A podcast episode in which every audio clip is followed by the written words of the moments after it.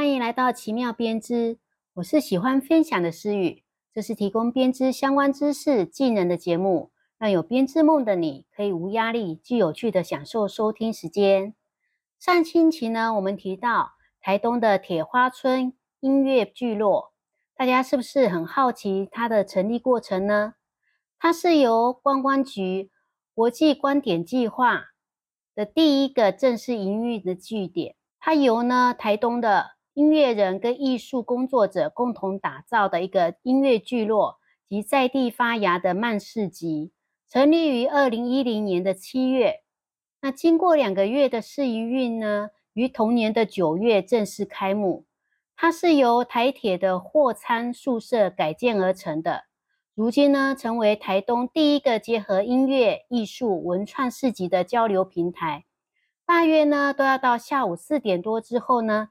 摊贩才会陆续的开张，到了晚上呢，有许多的音乐表演活动，非常的热闹。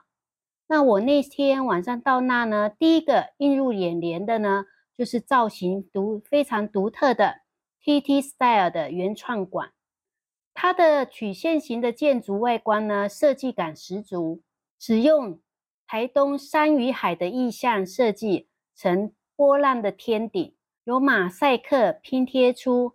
蔚蓝海洋的波浪，七种颜色象征台东七大原住民族群汇流入此。另外呢，它使用天顶做成具有收集风跟水的一个绿能功能，有如海浪的涌动，还有层叠的山峰的壮硕。下方呢，恩典支柱的图腾设计呢，记录了原住民祖先的生活态度跟文化。所以它整个馆呢，又称为波浪屋。整体的结构呢，是以五十个货柜钢筋打造而成的，吸引多家特色艺文店家跟餐饮小铺进驻。贩售的商品呢，主要是以原住民的首创商品为主。大家呢，经过台东的时候，不要忘了可以去浏览一番哦。上星期呢，我们提到了要揭晓中国节到底算不算结绳编织呢？首先呢，我们来认识一下中国结吧。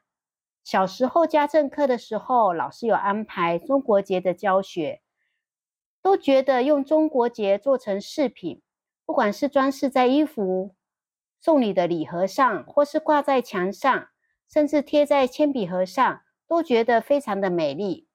中国结的历史呢，我们可以追溯到数千年前的中国。可以追溯至公元前五世纪的战国时代。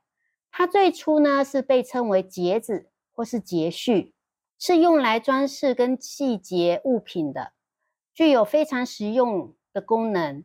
随着时间的推移呢，中国结呢就渐渐演变成一种艺术，而且在中国文化中呢占有了重要的地位，被广泛应用在各种场合，例如说婚礼、节庆、庆祝。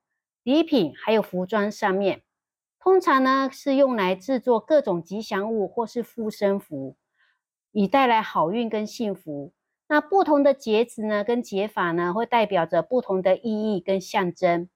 现在呢，我们看古装剧，或者呢，甚至现在称为叫做古偶剧，也会看到家族的牌饰呢，也会用中国结来装饰，而且吊挂在腰上。那中国结的特色有哪些呢？第一个就是它有很多样的一个结子跟结法，每一种呢都具有特定的意义跟名称。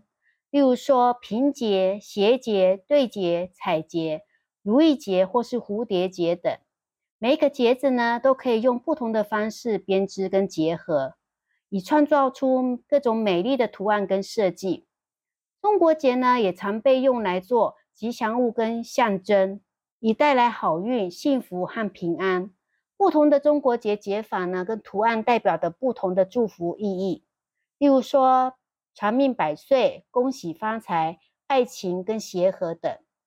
中国结呢，我们可以用在各种不同的用途，例如说装饰、饰品、衣物或是家居的饰品、礼品的包装上。它的多功能性呢，让它成为一个广泛应用的一个手工艺的技巧。通常呢，它需要有很多的细心跟技巧去创建，而且他强调呢细节的关注跟精湛的手工艺技巧，使它成为一种艺术，而且需要时间跟耐心。那它可以称为叫做结绳编织吗？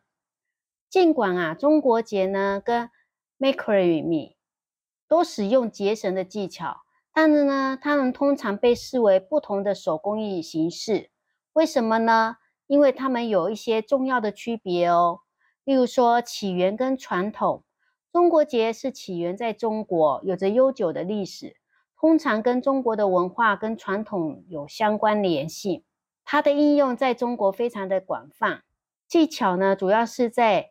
集中在结绳上，而且使用特定的结绳跟绳结来创造出不同的图案。相较之下呢，make me 的技巧涵盖的就更广泛了。它还要包含所谓的编织、打结，还有绳结，通常创建在更复杂的纹理跟设计上。那材料呢？中国结呢，通常会使用细线或丝线，而 make me 呢？则可以使用各种不同的种类的线材，包含棉线、麻绳或是麂皮线等。这些线材呢，会有具有不同的质地跟外观。另外呢，maker me 通常被称为是一种编织的手工艺，因为它是使用结绳的技巧，加上编织过程来创建各种不同的装饰品跟实用品的工手工艺。在 maker me 里面呢。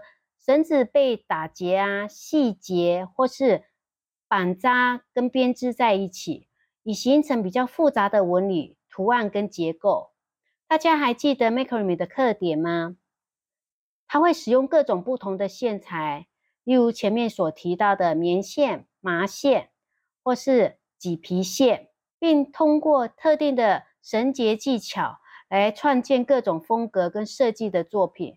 可以应用在装饰品、还有家居的装饰、配饰、挂壁、悬挂植物容器等各种的领域。所以呢，Macrame 呢，它虽然跟传统的编织有一些不一样，但它都是属于手工艺的一种，而且呢，会将织材或线材来做交叉打结，以创作出各种不同的纹理跟图案。那中国结呢？通常是被归类在结绳的手工艺，而不是编织的手工艺，因为它们虽然都是用绳子或是用线材，但是结绳跟编织是两种不同的技术跟过程。那编织呢，通常会涉及用很多条不同的线，还有绳子把它交叉做编织在一起，以创造出例如说布料或编织物跟织品。所以它会涉及到所谓的水平跟垂直的交叉，并且有不同的编织方法，例如说平织啦、提花或是针织等。那绳结呢？它是使用将绳子跟线材以特定的方式做打结，例如说细节、绑扎，以创造出各种不同的图案、纹理跟结构。结绳技巧的特点呢，是在人材中。形成的绳结，而不是像编织那样交叉编织。总之呢，中国结呢通常都不会被归类在编织的手工艺，而是一种结绳的手工艺。它有自己独特的一个技巧跟应用。所以呢，答案就是中国结呢，它不能算是 Macrame 的一个编织哦。但中国结和 Macrame 呢，都是一个优美的手工艺形式。涉及到结绳的技巧，并允许创作者呢，都可以通过绳结来表达他们的创意。